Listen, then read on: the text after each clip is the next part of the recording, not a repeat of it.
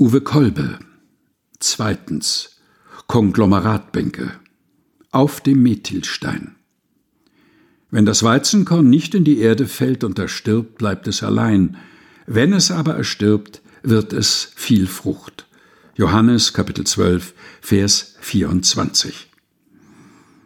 Der junge Mann, Student von anwendbaren Fächern, saß schon da, als ich den Berg erklomm. Er hatte sich den Wecker, hörte ich, gestellt, um rechtzeitig zum Sonnenaufgang hier zu sein. Da schaute er, die Sonne stand schon in dem Himmel und ließ nicht ab von seinem stillen Schauen, fern der Fächer vor der Sensation des jungen Tags, vor Höhenzügen, zwischen denen Nebel lag, wie aus einer anderen Zeit, der nachhängend, wie er manchmal staunen, unserem Ziel abhanden, und er sah nach Thüringen, welches er hinter sich ließ, mit der seltsamen Ahndung hinüber, als reise er diesem eigentlich zu.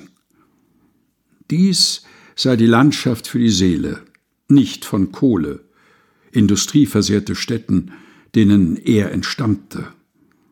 Die Burg hinge bei ihm zu Hause als ein Bild, als Bleistiftzeichnung, die vor Jahren er selbst gefertigt hatte. Kommt nicht los, sitzt hier so alle Jahre wieder auf dem Stein. Die Stadt in seinem Rücken reicher Namen, wer schon als Schüler hier Korrende sang, wer in der Kirche an dem alten Stein getauft, wo er seither für immer jauchzet, frohlocket. Uwe Kolbe, zweitens, Konglomeratbänke auf dem Methilstein. Gelesen von Helga Heinold. Aus der Augenblick nennt seinen Namen nicht. Die Wartburg Tagebücher.